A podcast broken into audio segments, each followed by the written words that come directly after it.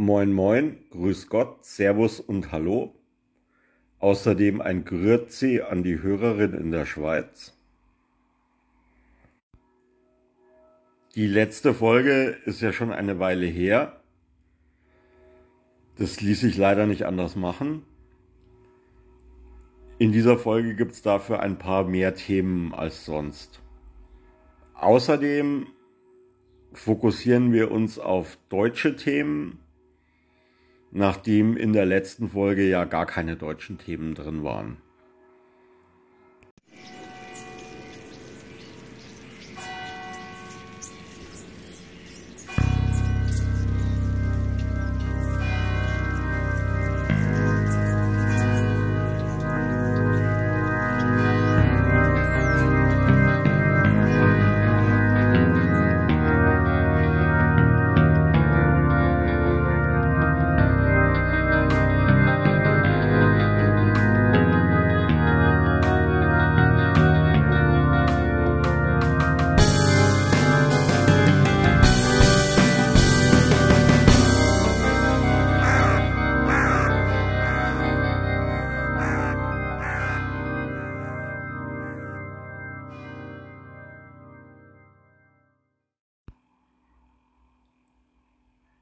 Auch im Mai gab es jetzt wieder eine neue Folge der Sendung Aktenzeichen XY ungelöst.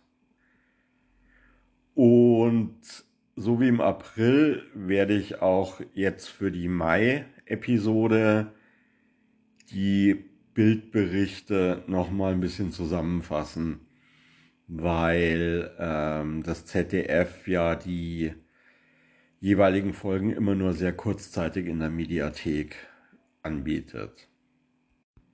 Im ersten Fall der Sendung ging es um einen Cold Case aus dem Jahr 1983, in dem die Kripo Itzehoe ermittelt. Der Herr Kaas wohnte in Twielenfleet, das ist im Landkreis Stade, und war Filialleiter bei Aldi in Hamburg. An einem Samstag im Jahr 1983 hatte der Herr Kaas in der Früh verschlafen und musste sich daraufhin sehr beeilen, rechtzeitig zur Öffnung in den Markt zu kommen, weil er war derjenige, der am Morgen immer für die Kunden aufgeschlossen hat. Einige Stunden später ruft eine Mitarbeiterin des Markts bei ihm zu Hause an und fragt seine Frau, wann ihr Mann denn ins Geschäft kommen würde und dass Kunden vor der verschlossenen Tür gestanden hatten, als sie in die Filiale kam. Der Herr Kaas hatte ungefähr 43 Kilometer in die Arbeit zu fahren, also schon eine gewisse Strecke, aber jetzt auch nicht so weit, dass man da Stunden für brauchen würde. Tatsächlich kam der Herr Kaas nie in der Filiale an. Nachdem der Herr Kaas als vermisst gemeldet worden war, hat die Polizei angefangen zu ermitteln. Wir haben dann einige etwas merkwürdige Dinge festgestellt, unter anderem, dass er größere Summen von der Bank abgehoben haben soll nämlich über 20 Monate etwa 30.000 D-Mark, wovon seine Frau überhaupt nichts wusste. Außerdem soll der Herr Kaas im Nachbarort tanken gewesen sein, an der Tankstelle, wo er immer getankt hat, am Morgen seines Verschwindens und die Tankstellenangestellte hat angegeben, dass das ungefähr um 8.30 Uhr gewesen sein soll. Was seltsam ist, weil zu diesem Zeitpunkt hätte er eigentlich schon in Hamburg sein müssen. In den nächsten Wochen wurde das Auto des Herrn Kaas mehrfach gesehen. Man muss dazu sagen, das war ein relativ auffälliges Auto mit einer sehr knalligen gelben Lackierung. Diese Sichtungen fanden in Hamburg statt. Die auffälligste dieser Sichtungen war am Hamburger Hafen. Und zwar wurde das Auto beobachtet, dass es mit einer sehr, sehr großen Geschwindigkeit den Westkai entlang gerast ist. Und der Fahrer des Wagens erst kurz vor Ende des Kais eine Vollbremsung eingelegt hat. Einige Monate nach seinem Verschwinden wurde die Leiche des Herrn Kaas dann im Kreis Pinneberg gefunden, und zwar in der Gemarkung Holm. Der Herr Kaas war gefesselt und mit einem Kopfschuss erschossen worden. Kurze Zeit später wurde dann das Wrack des Autos im Hamburger Hafenbecken gefunden. In der Nähe der Stelle,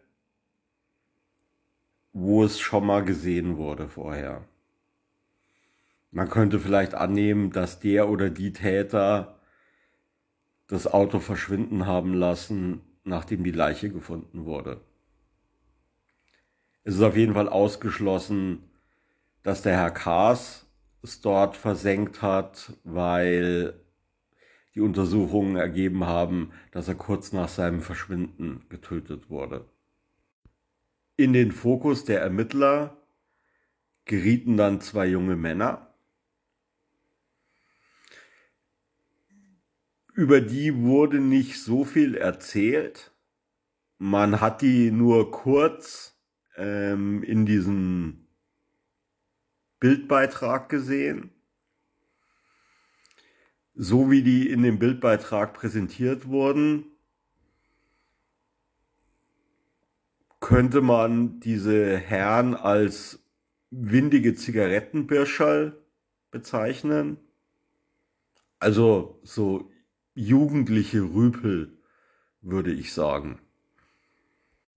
Letztendlich konnte den Herrn aber wohl nichts nachgewiesen werden.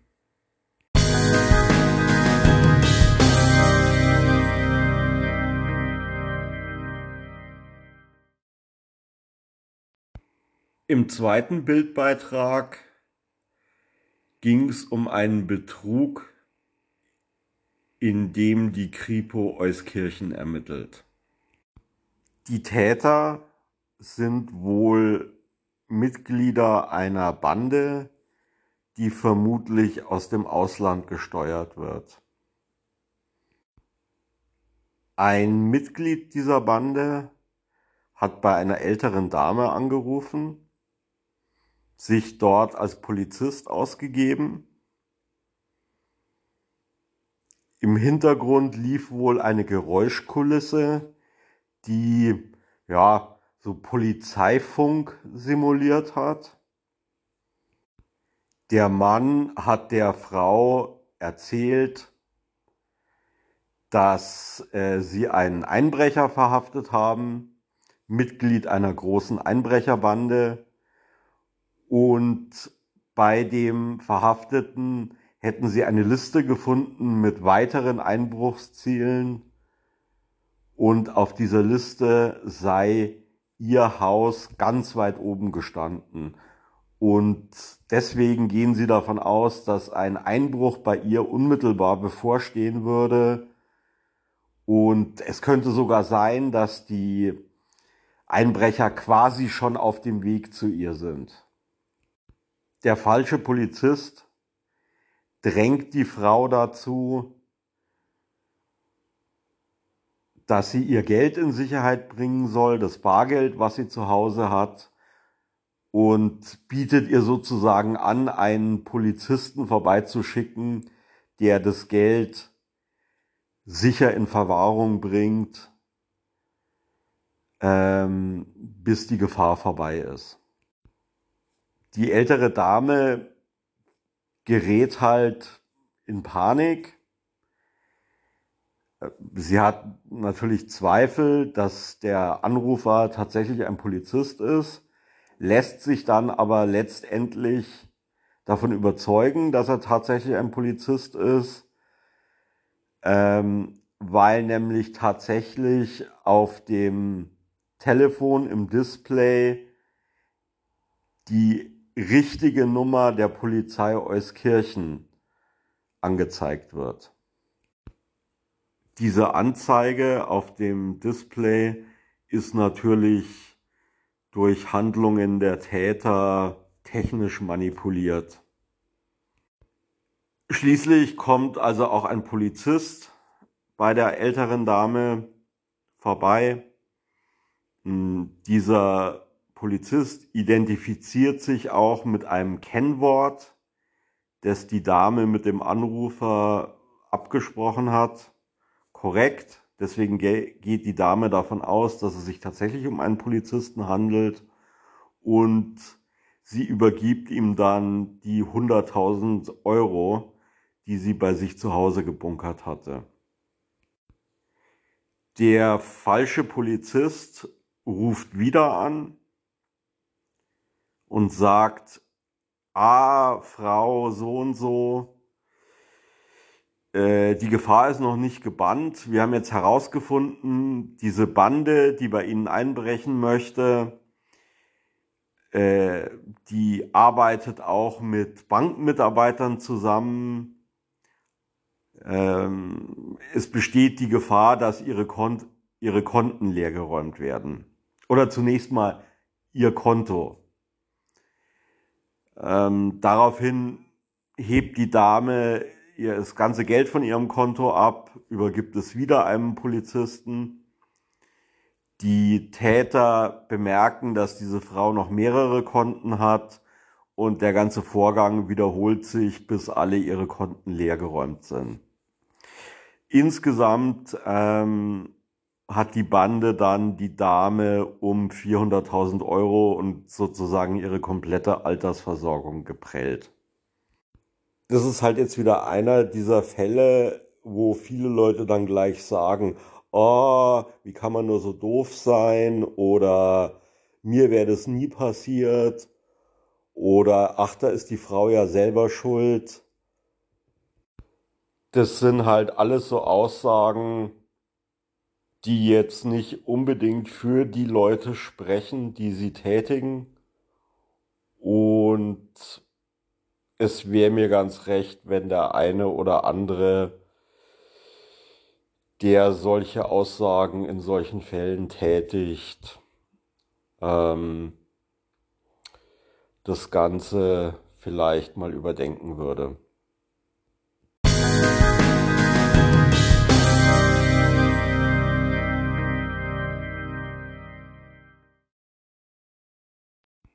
Auch im dritten und letzten Bildbeitrag der Sendung ging es um Betrug. In diesem Fall ermittelt die Kripo Karlsruhe. Hier ging es um einen Täter, vermutlich auch Teil einer Bande, der mit geklauten Kontodaten und einem gefälschten Ausweis in eine Karlsruher Bank kam und dort eine große Summe von einem Konto abgehoben hat. Wie sich dann im Lauf der Ermittlungen herausgestellt hat, hat der gleiche Täter dies in mehreren Fällen getan.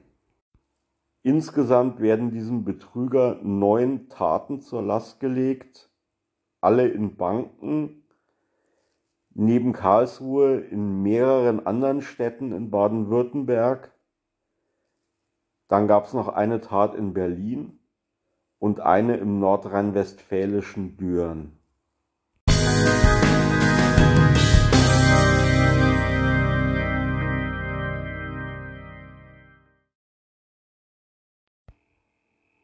Die Corona-Lage scheint sich ja etwas zu entschärfen inzwischen, aber nach wie vor gibt es auch schlechte Nachrichten, die mit Corona zusammenhängen. In München musste nun nämlich beim vielbeachteten Prozess um den sogenannten Vergewaltiger mit der Wolfsmaske der Vorsitzende Richter in Quarantäne, weshalb sich der Rest des Prozesses verschieben wird. Der Richter hatte an einem anderen Prozess teilgenommen, bei dem eine Zeugin ausgesagt hatte, die danach positiv auf Corona getestet worden war. Das ist natürlich etwas merkwürdig, dass die hinterher getestet wurde und nicht vor ihrer Aussage. Finde ich ein bisschen komisch, aber ist halt so.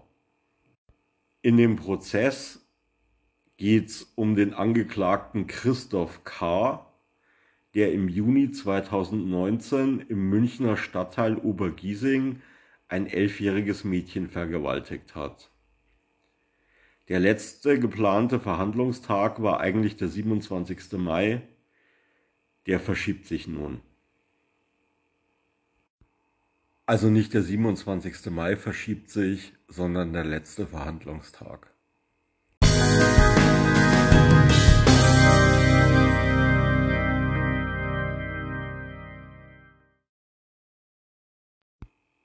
In Dresden hingegen wurde ein anderer Prozess erfolgreich abgeschlossen. Ein 21-jähriger Syrer wurde wegen Mordes, versuchten Mordes und gefährlicher Körperverletzung schuldig gesprochen und zu lebenslanger Haft verurteilt. Besondere Schwere der Schuld wurde festgestellt und Sicherheitsverwahrung wurde angeordnet. Der Mann war 2015 nach Deutschland gekommen und er war bereits 2018 wegen IS-Propaganda zu einer Jugendstrafe verurteilt worden. Diese Strafe war dann nochmal verlängert worden, nachdem er in Haft JVA-Beamte angegriffen hatte. Beim jetzt abgeschlossenen Gerichtsprozess ging es darum, dass er in der Dresdner Innenstadt zwei Homosexuelle mit einem Messer attackiert hatte. Einer der beiden Männer ist verstorben, der zweite hat nur ganz knapp überlebt. Der Täter war erst fünf Tage zuvor aus dem Gefängnis entlassen worden.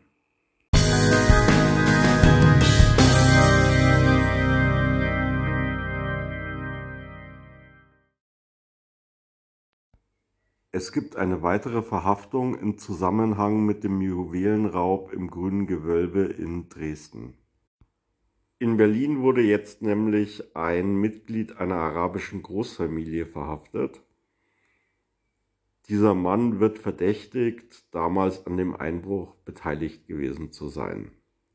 Das ist jetzt bereits der fünfte Verdächtige, der verhaftet wurde. Nach vier weiteren Verdächtigen wird noch gefahndet.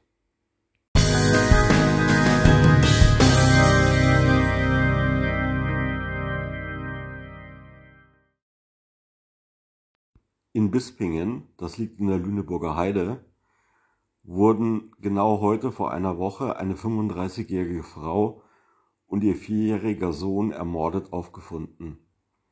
Die elfjährige Tochter galt zunächst als vermisst.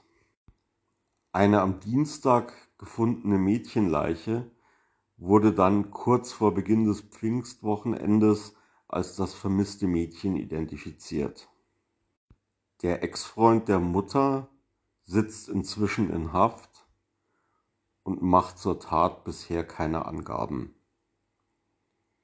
Kurioserweise wurde der Mann kürzlich noch in einer Dokumentation bei RTL 2 gezeigt im Rahmen der Serie Harz-Rot-Gold.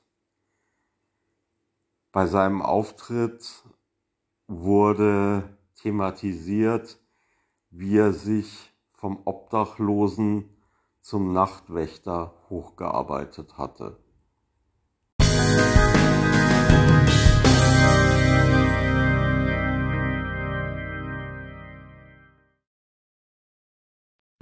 Noch etwas weiter nördlich in Schleswig-Holstein sind ebenfalls drei Menschen einem Täter zum Opfer gefallen.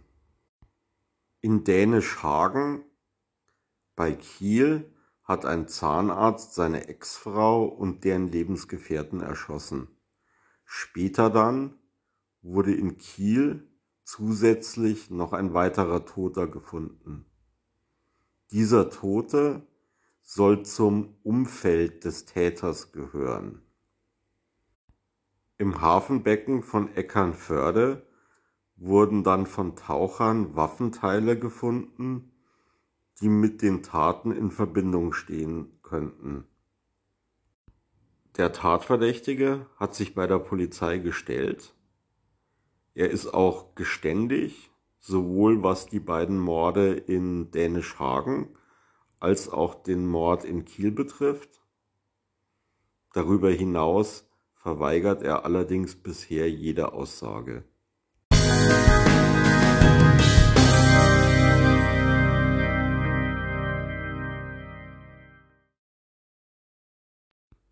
Das nächste Verbrechen hat sich zwar nicht in Deutschland zugetragen, die Opfer waren in diesem Fall aber Deutsche.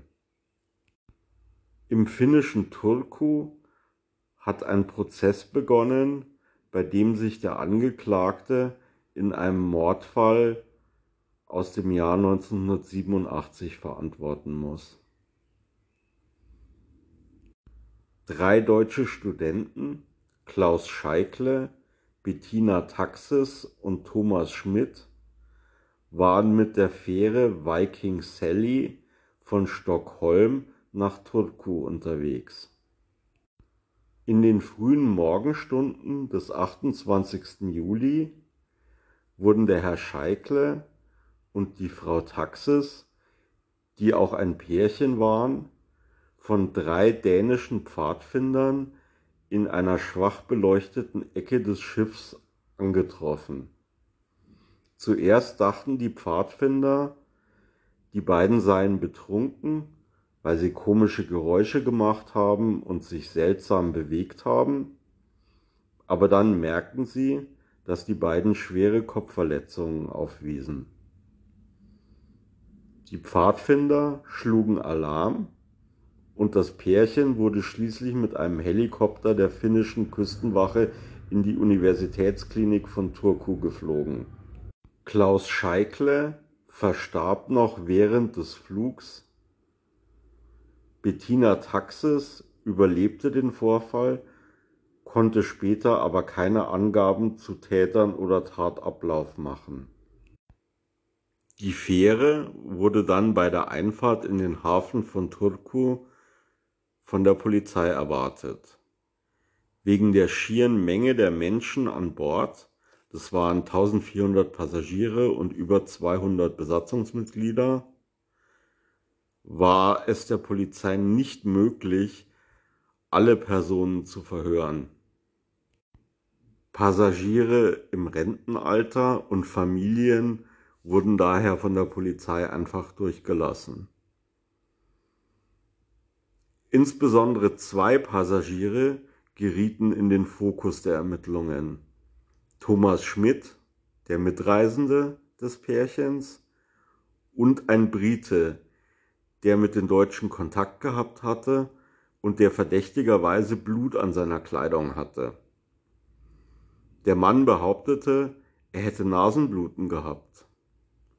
Die Ermittlungen ergaben, dass diese Geschichte wohl stimmte und auch Thomas Schmidt wurde von der Polizei von Turku schließlich als Täter ausgeschlossen. Einige Monate später wurde dann auf einer Insel vor der Küste eine Plastiktüte mit Kleidung gefunden. Die Polizei ging davon aus, dass die Tüte von einem Schiff aus ins Meer geworfen worden war. Die Insel, die ist unbewohnt und außerdem liegt die Insel halt an der Schifffahrtslinie. Neue Spuren für den Fall ergaben sich hieraus allerdings nicht. Im Jahr 2019 kam dann die große Überraschung. Die finnische Polizei gab bekannt, dass man einen Verdächtigen habe und dass dieser die Tat alleine begangen hat. Über Alter, Nationalität und Geschlecht wurde zunächst geschwiegen. Im Jahr 2020 wurde dann bekannt gegeben, dass die Polizei den Fall als gelöst betrachtet und alle Unterlagen der Staatsanwaltschaft übergeben hat. Im Dezember 2020 wurde dann schließlich Anklage wegen Mord und versuchten Mord erhoben. Beim Angeklagten handelt es sich um einen dänischen Mann, der 1969 geboren wurde. Es ist einer der drei Pfadfinder, die das Pärchen ursprünglich aufgefunden hatten.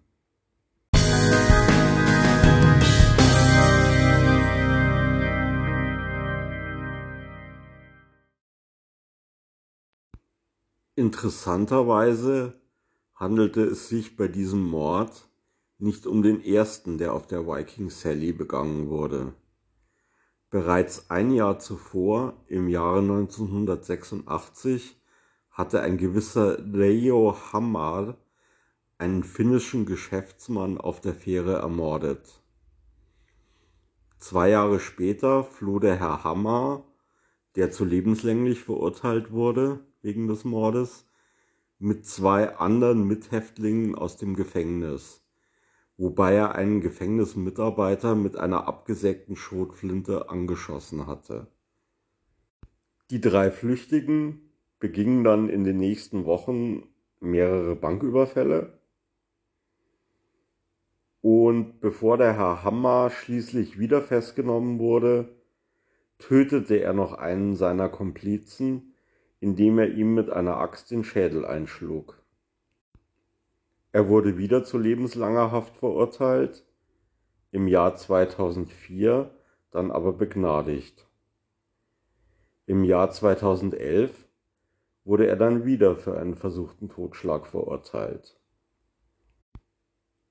Das Schiff Viking Sally wurde später in MS Estonia umbenannt und versank im Jahr 1994 in der Ostsee wobei 852 Menschen ertranken.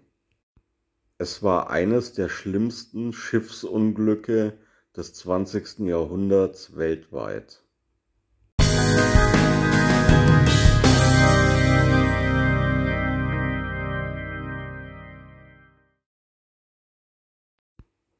So, ähm, das war's dann mit dieser Ausgabe der Mordenpost. Danke fürs Zuhören und auf Wiederschauen und Hören.